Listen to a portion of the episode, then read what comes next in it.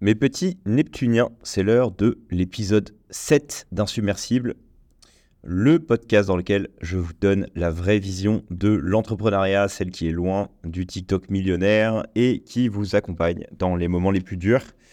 Je suis ravi de cet épisode, j'y prends euh, beaucoup de plaisir, je vous avoue, à, faire ce, petit épisode.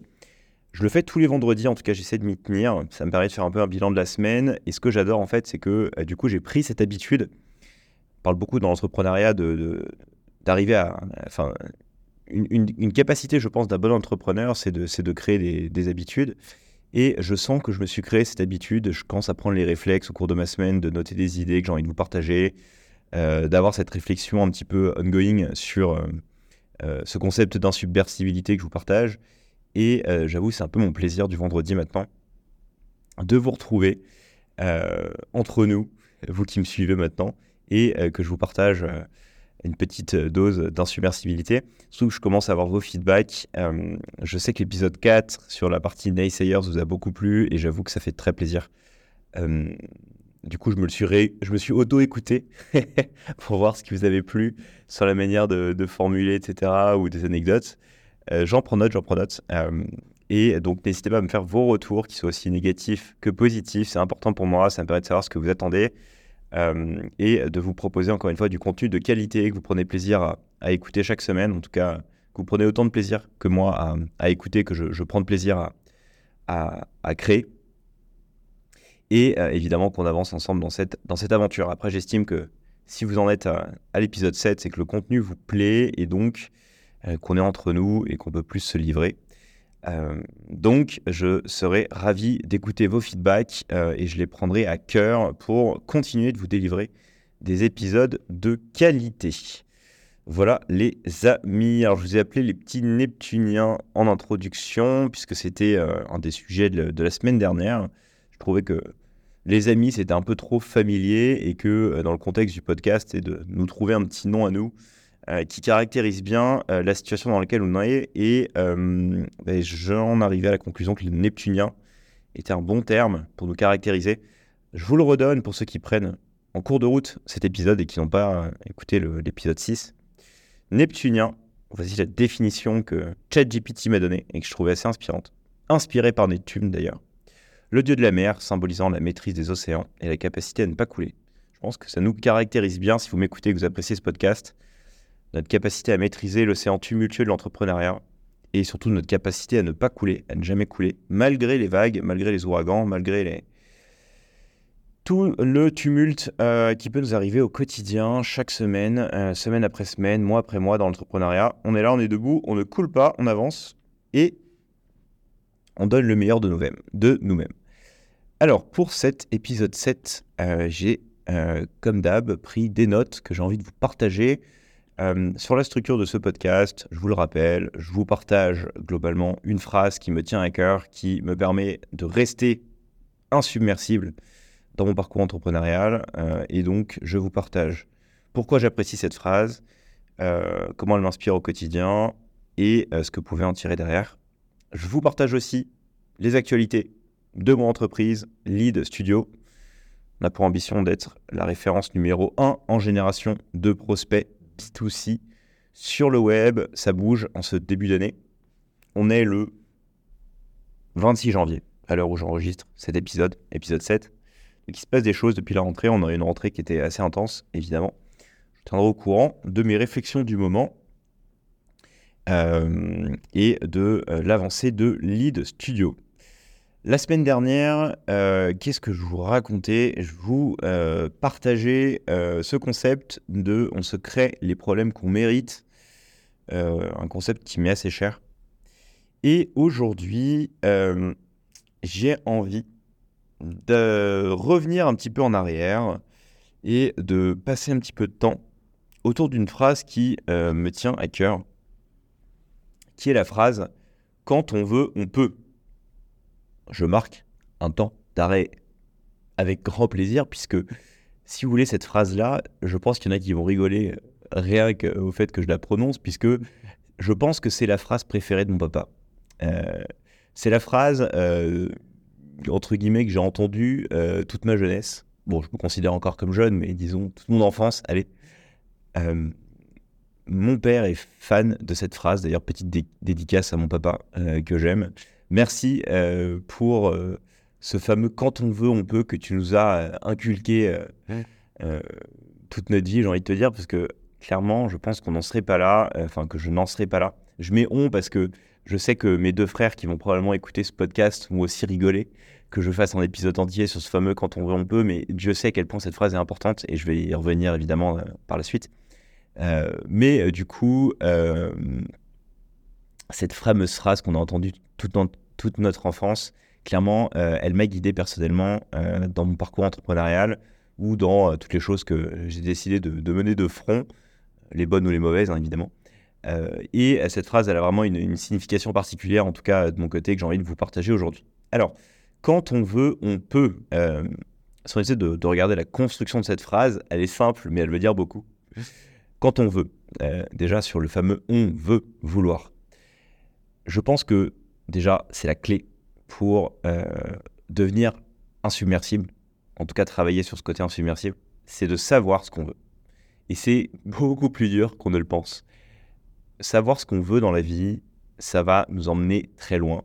Et en même temps, ça peut nous emmener euh, très loin mais aussi très bas si on n'est pas capable de bien définir ce qu'on veut ou si on se trompe sur ce qu'on veut vraiment dans la vie.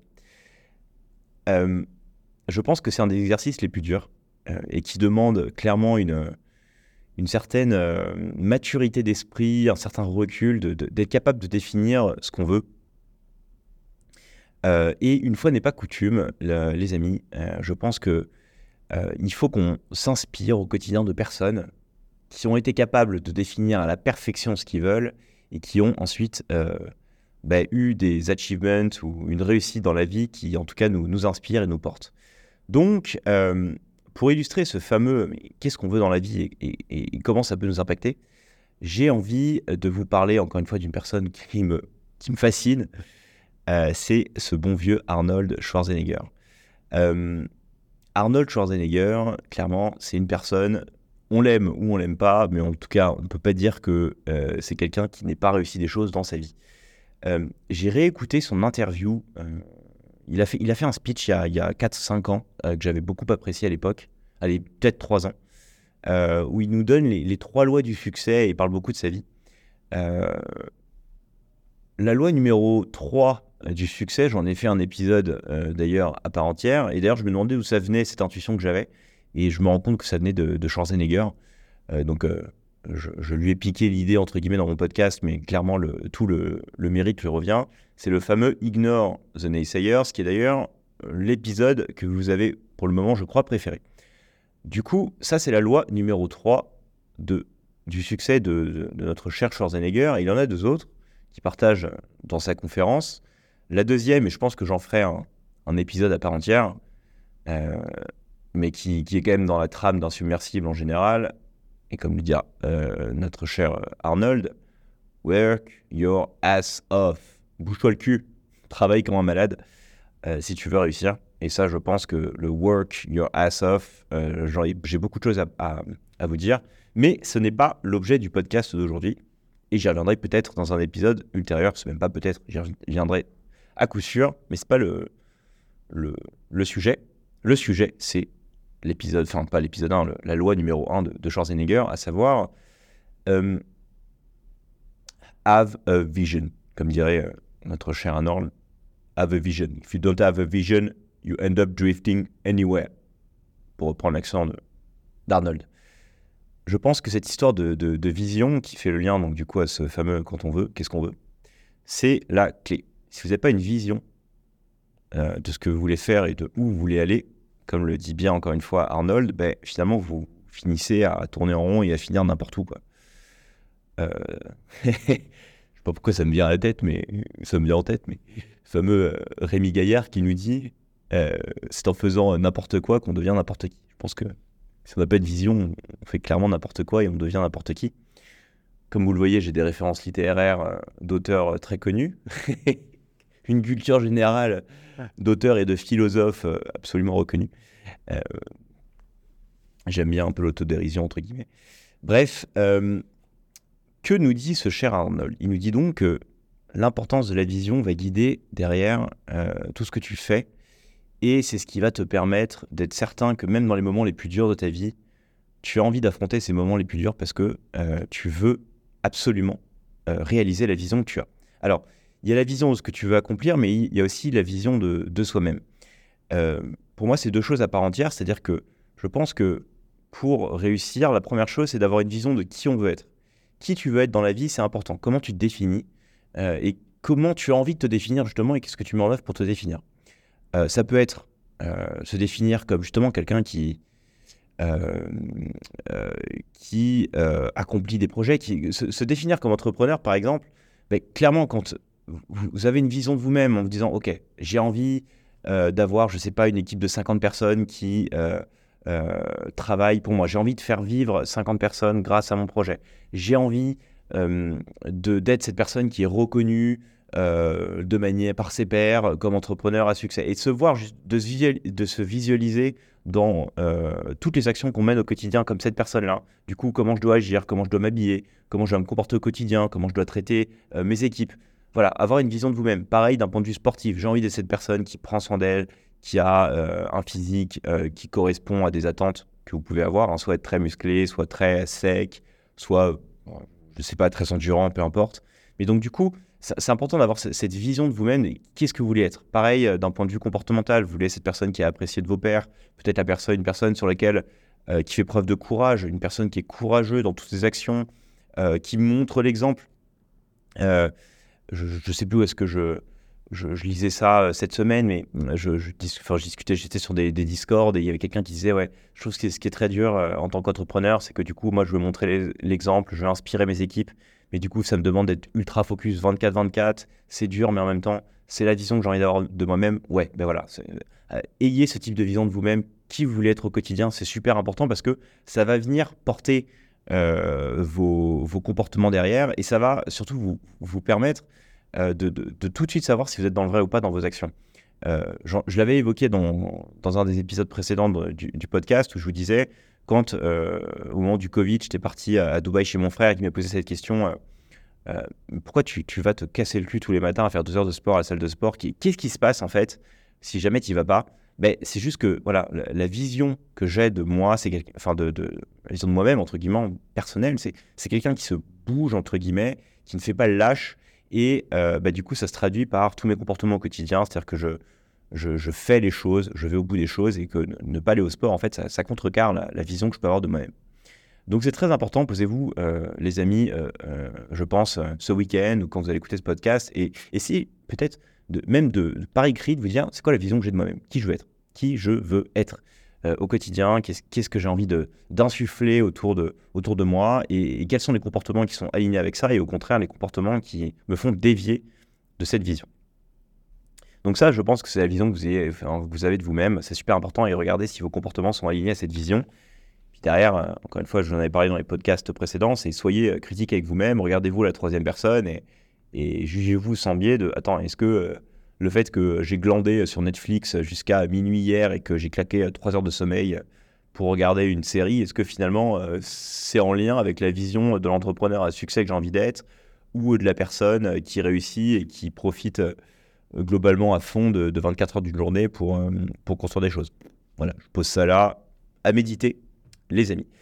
donc ça, c'est la vision que vous avez de vous-même. Évidemment, elle est intimement liée avec la vision que vous allez avoir pour votre vie qu'est-ce que vous voulez accomplir au quotidien euh, Et c'est ce que d'ailleurs nous, impose la réflexion de, ce, bon vieux Schwarzenegger qui est mais c'est quoi votre vision? Qu'est-ce que vous voulez faire?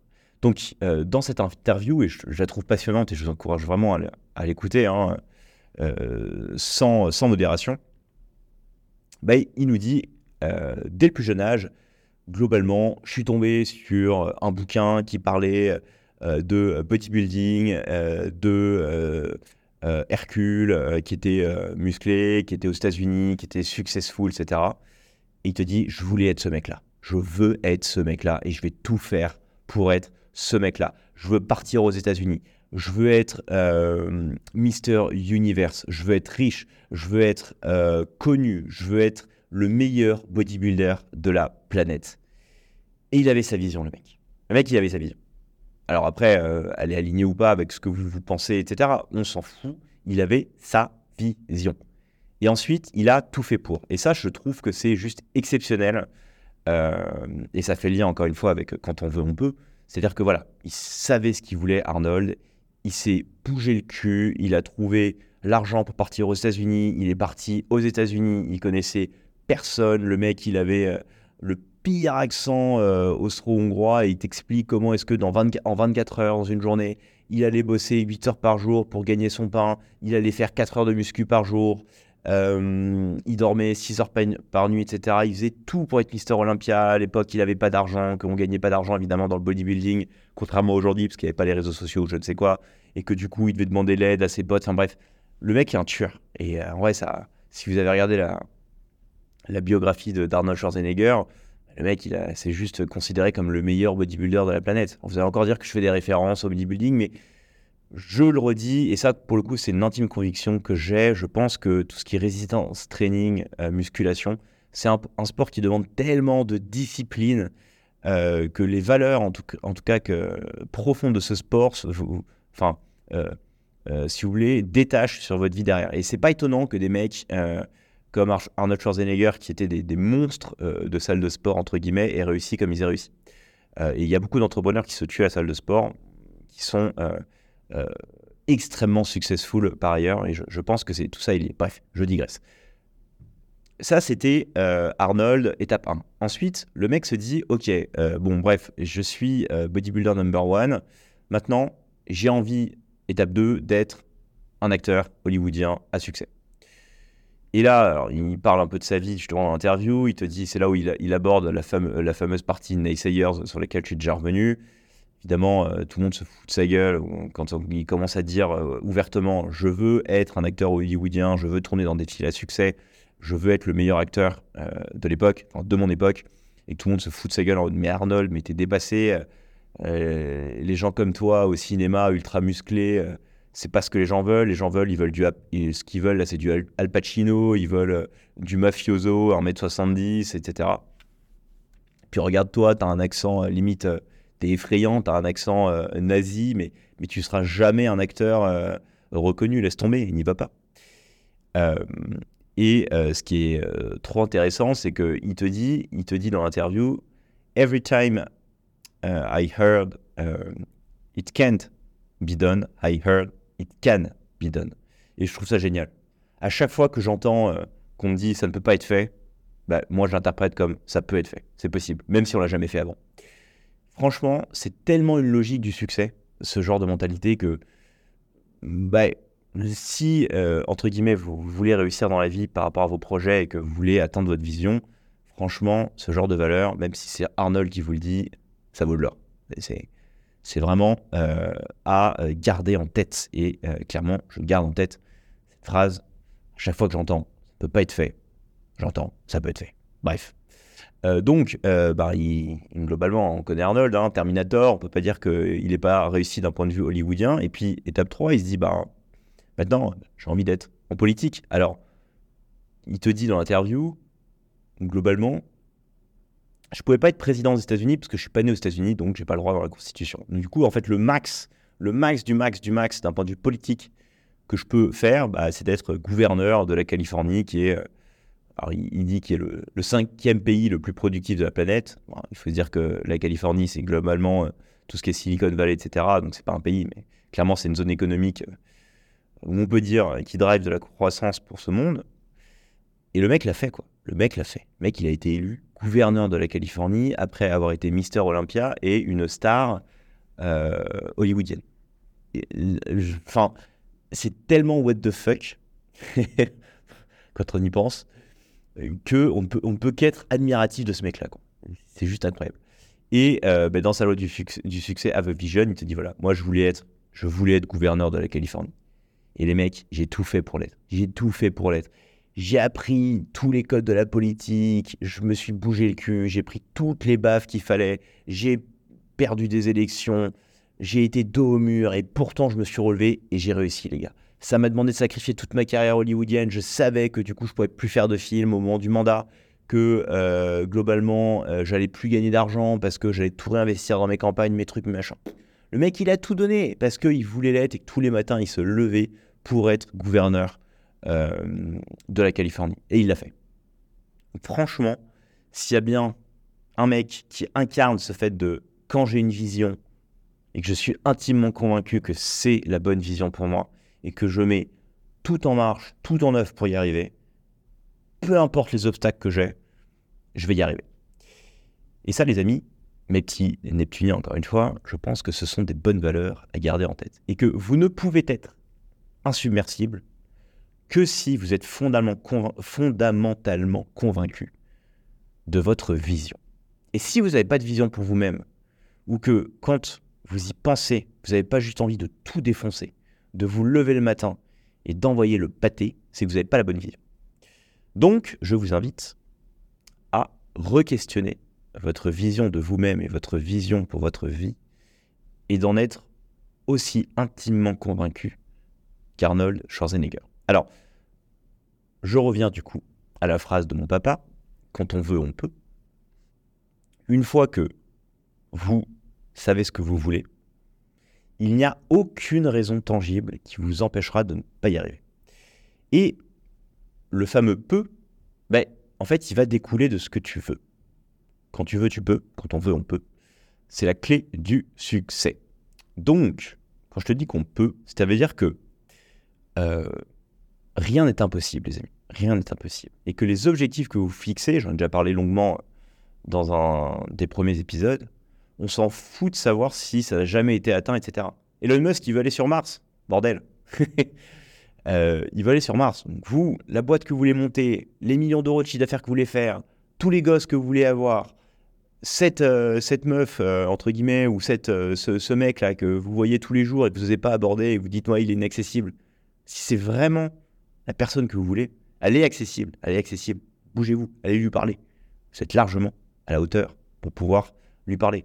Pareil, ce défi sportif ou je ne sais quoi, ce que vous voulez accomplir, ce marathon que vous voulez courir, c'est vraiment ce que vous voulez. Est-ce que vous voyez cette vision de vous-même qui arrive sur la ligne d'arrivée, qui en pleurs de douleur, mais qui arrive au bout de ce challenge?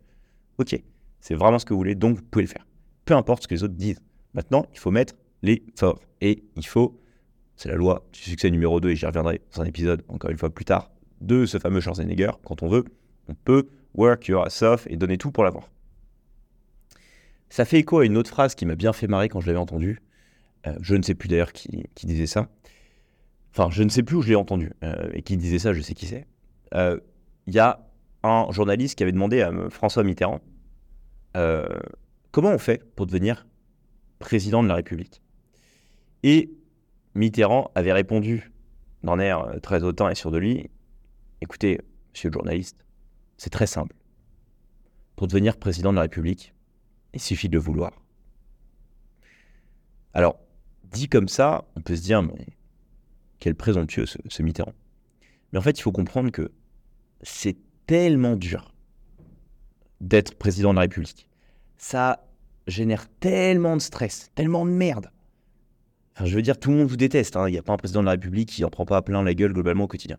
Ça demande tellement de responsabilité que en fait, à partir du moment où votre vision, c'est de devenir président de la République, il y a tellement peu de personnes qui ont cette vision-là que, mais comme le dit Mitterrand, en fait, euh, peut-être que j'étais le seul à, vraiment le vouloir suffisamment et à savoir tout ce que ça impliquait et à vouloir, enfin, à avoir suffisamment la conviction que je voulais être président de la République pour me lever le matin et faire tout ce qui est possible pour le devenir. Parce que c'est tellement dur, je vais tellement chier, finalement, je pense que si tu le veux vraiment, bah voilà, tu vas le devenir parce que euh, euh, c'est tellement dur que trop peu de personnes sont prêts à, le vouloir suffisamment pour l'être.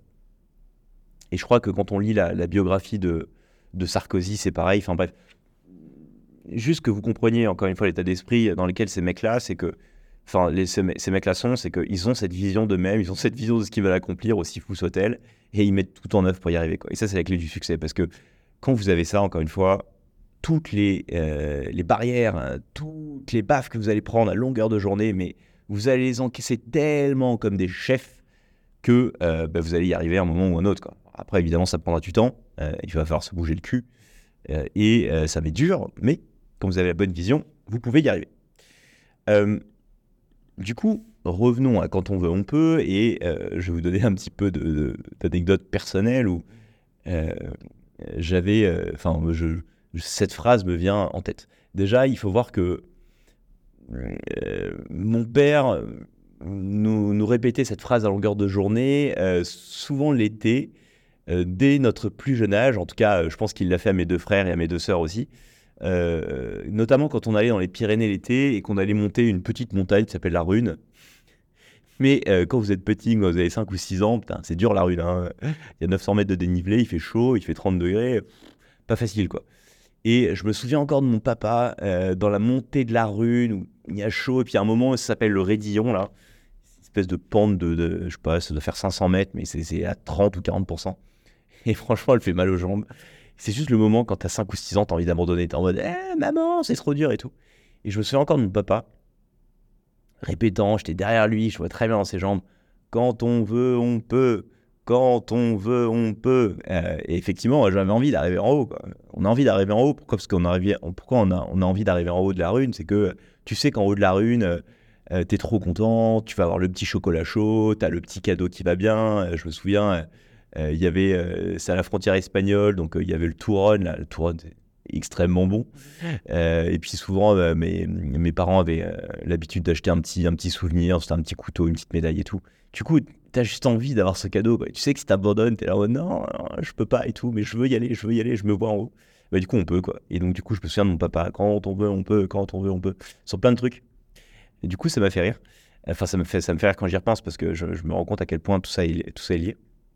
Et, et, je me suis vraiment rendu compte de la puissance de cette phrase euh, quand je suis rentré en prépa. J'avais déjà fait quelques, quelques anecdotes sur la prépa, mais quand je suis rentré en prépa, euh, franchement, je ne suis pas rentré pour niaiser et je voulais HEC. Euh, je suis rentré en prépa, du coup, en école de commerce, je voulais HEC. et je me suis dit à ce moment-là, pendant deux ans, il n'y a rien qui va me détourner de ma vision de vouloir HEC. J'étais à Sainte-Croix, à Neuilly qui est une bonne prépa, hein, mais euh, il faut savoir qu'il y avait un HEC euh, tous les 10 ans. Enfin, je crois qu'il n'y avait pas eu d'HEC depuis quelques années. C'était pas du tout. Enfin, globalement, c'était euh, d'un point de vue naysayers. Non, mais laisse tomber. C'est pas une prépa qui met des personnes à HEC, quoi. Laisse tomber, quoi. Il n'y a pas les bons profs, il n'y a pas les bons trucs. on n'est pas assez bon. Déjà, si tu fais top 6, c'est cool. mais no way, les mecs. No way. Moi, je voulais HEC. Je voulais HEC. Je n'étais pas, là, j'étais pas rentré en prépa pour niaiser, quoi. Euh, du coup, je pense que je vous avais raconté, je sais plus en fait, je vous avoue euh, ce que je vous ai dit, mais euh, je pense que j'en parlais encore dans un épisode précédent, mais allez, 90% de mes samedis soirs, je me souviens mon grand plaisir que j'avais, c'était ma vision que j'avais. Je voulais aller à HEC.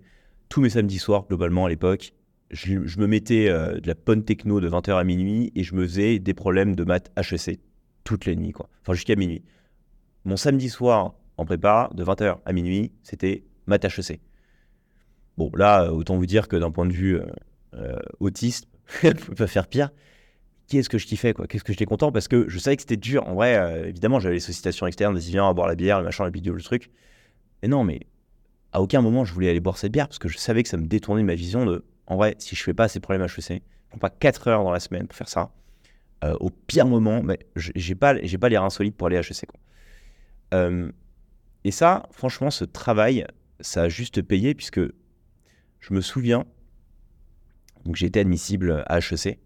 Au moment où j'ai vu l'admissibilité tomber, j'en ai pleuré, quoi. J'en ai pleuré parce que j'ai compris à quel point, quand tu veux, tu peux, quand tu as cette vision de toi, tu peux y arriver. Alors là, vous allez me dire, mais attends, tu m'as pas dit que tu as fait HEC, Thomas? Non, je n'ai pas fait HEC. Et, euh, et, ça, je suis très critique euh, envers moi, mais c'est pas du tout une frustration que j'ai, c'est que entre euh, les écrits et les oraux, donc pour ceux qui ne sont pas familiers avec ça, globalement, tu as tes écrits, tu es admissible à l'école, et ensuite tu vas à l'école et tu vas passer des. Euh, donc tu repars à zéro globalement, et les oraux vont conditionner ton admission finale ou pas. Sauf que, en fait, entre les écrits et les oraux, mon mindset, il avait changé. J'ai eu un switch perso. Et la chose que je voulais plus au monde à ce moment-là, c'était plus du tout HEC bah, ça n'a pas loupé les mecs. J'ai pas eu HEC à cause de ça. Et ça, je suis très critique. Et c'est pour ça que je m'en veux pas, mais je pense que peut pas, ça peut pas être plus, en fait, euh, schématique de ce que j'essaie de vous partager sur le quand on veut, on peut. C'est que au moment même où j'ai divagué, j'ai un tout petit peu dérivé de mon objectif, bah, j'ai pas eu ce que je voulais. Parce que ma vision avait changé, j'ai plus mis les efforts qu'il fallait, j'ai pas préparé les euros à la hauteur de ce que quelqu'un d'admis à HEC euh, devait euh, réaliser, en tout cas par rapport aux exigences des euros, mais ça n'a pas loupé. Et comble, comble d'ailleurs de, cette fameuse phrase, à quel point en fait tout est une question de mérite, et quand vous voulez ce que vous, enfin quand vous savez ce que vous voulez, vous, l'obtenez, mais en même temps, quand vous mettez pas les efforts, vous ne l'avez pas.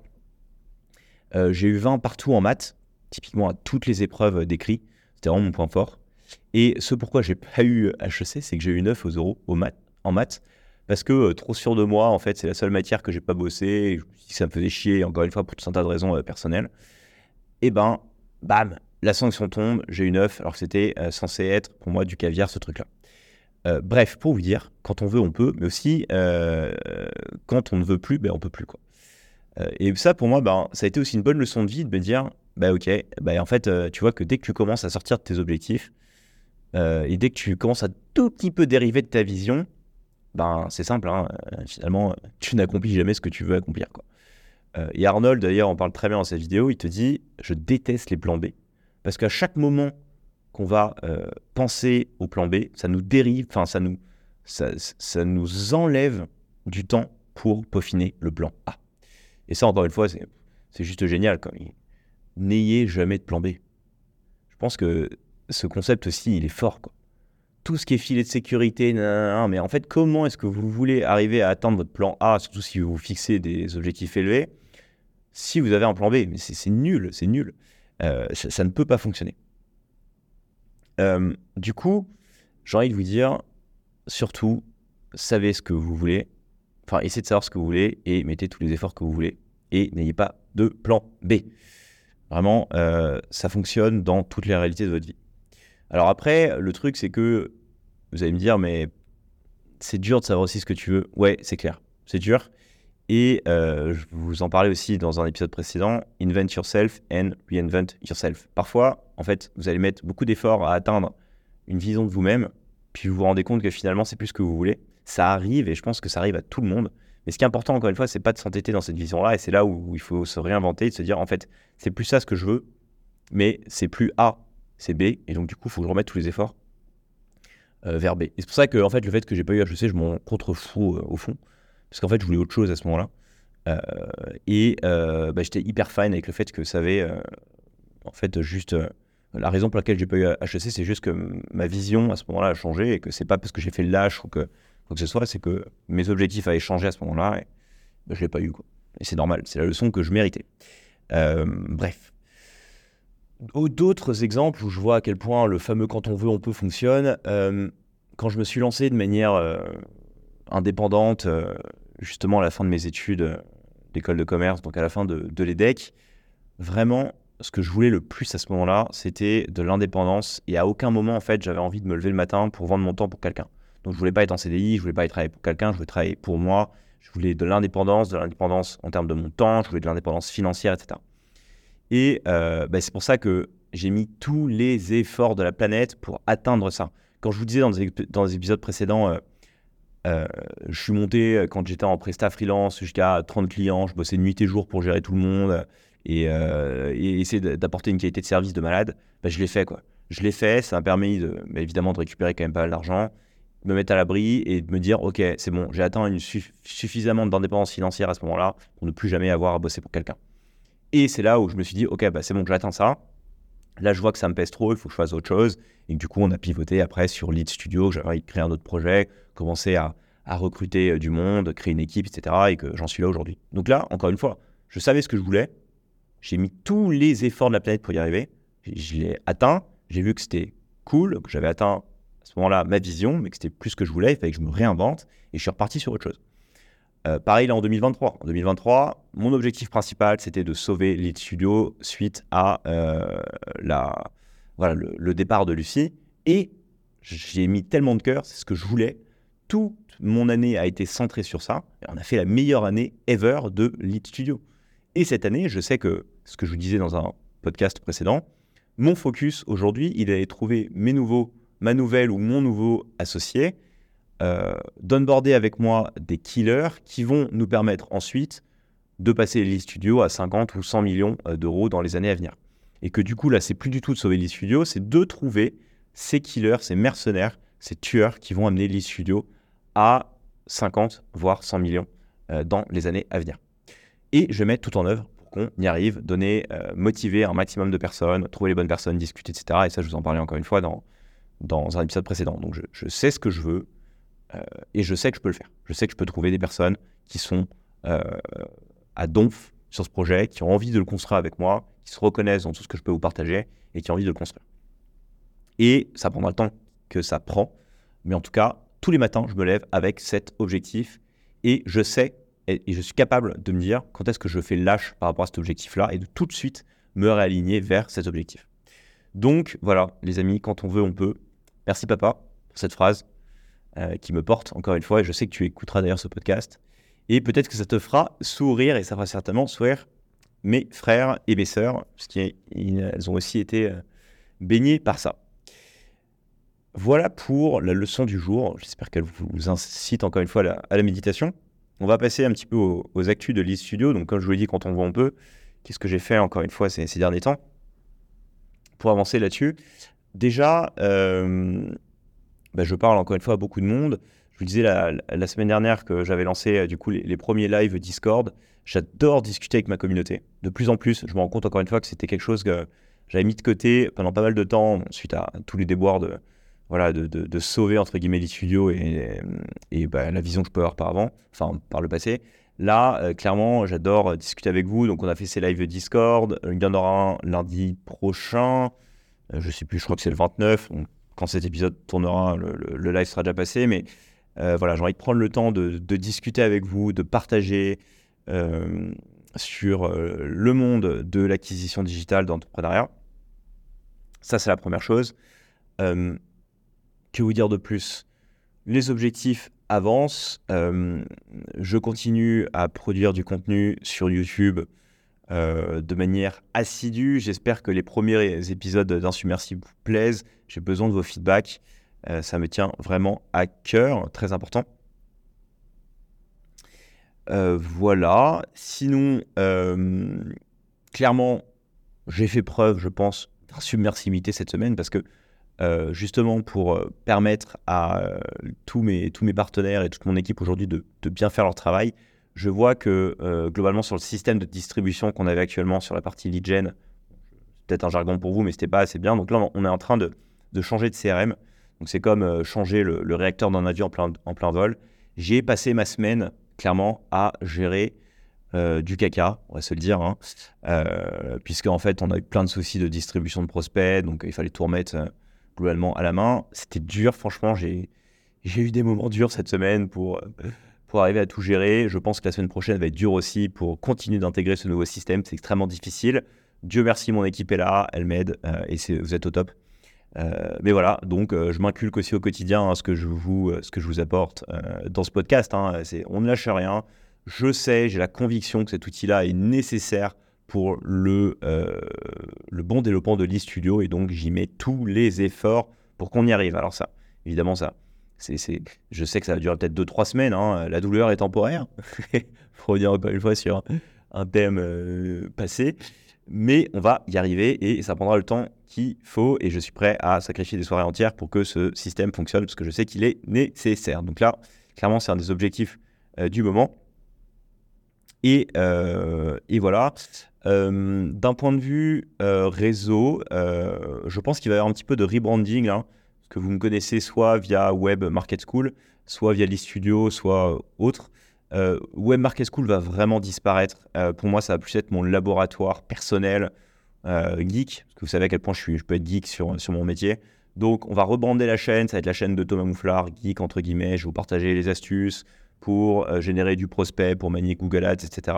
Et la chaîne Lead Studio va être, si vous voulez, la chaîne beaucoup plus corpo où je vais euh, voilà, euh, vous partager du contenu avec d'autres entrepreneurs à succès, la réalité de l'entrepreneuriat sur notre, sur notre marché de la génération de prospects, mais pas que. J'ai vraiment envie de, de, partager plus avec des entrepreneurs à succès. Aujourd'hui, enfin hier d'ailleurs, on a eu un super échange à WeWork Paris Lafayette avec euh, Jean Eudes, qui est un entrepreneur à succès et que, avec qui on, discute régulièrement et qui me partageait voilà, comment est-ce que lui, il avait réussi à monter une équipe de 12 personnes, il a levé des fonds, etc. Et donc sa boîte s'appelle Sickle, S-E-E-Q-L-E. -E. Je vous encourage vraiment d'ailleurs à suivre Jean-Eudes. Super entrepreneur, quel échange de fou on a encore eu. Et clairement, ce sont des échanges que j'ai envie de vous partager via la chaîne de Lead Studio et des entrepreneurs qui sont inspirants et qui vous euh, motivent, qui vous aident justement à, travailler votre vision et à vous donner envie de réussir et d'accomplir vos projets, les amis, et d'atteindre votre vision. Voilà pour la partie euh, Lead Studio, la partie contenu. Et euh, dernier mot, j'attends vos feedbacks. C'est important pour moi de savoir ce qui vous plaît, ce qui vous motive et aussi ce que vous aimez pas, ce que vous comprenez pas, ou surtout le contenu sur lequel vous souhaitez que je mette l'accent pour l'épisode 8, 9, 10 et tous les épisodes qui vont sortir sur ce podcast et sur tout le contenu qui va être proposé sur la chaîne YouTube. Voilà les amis pour cet épisode 7. Quand on veut, on peut, gardez-le en tête, euh, travailler votre vision. Et comme d'hab, ne lâchez rien. Vous êtes euh, là pour un bon moment. Soyez insubmersible. Entreprendre, atteindre sa vision, c'est dur, mais ne lâchez rien. C'était Thomas pour Insubmersible et je vous dis à très vite pour l'épisode 8.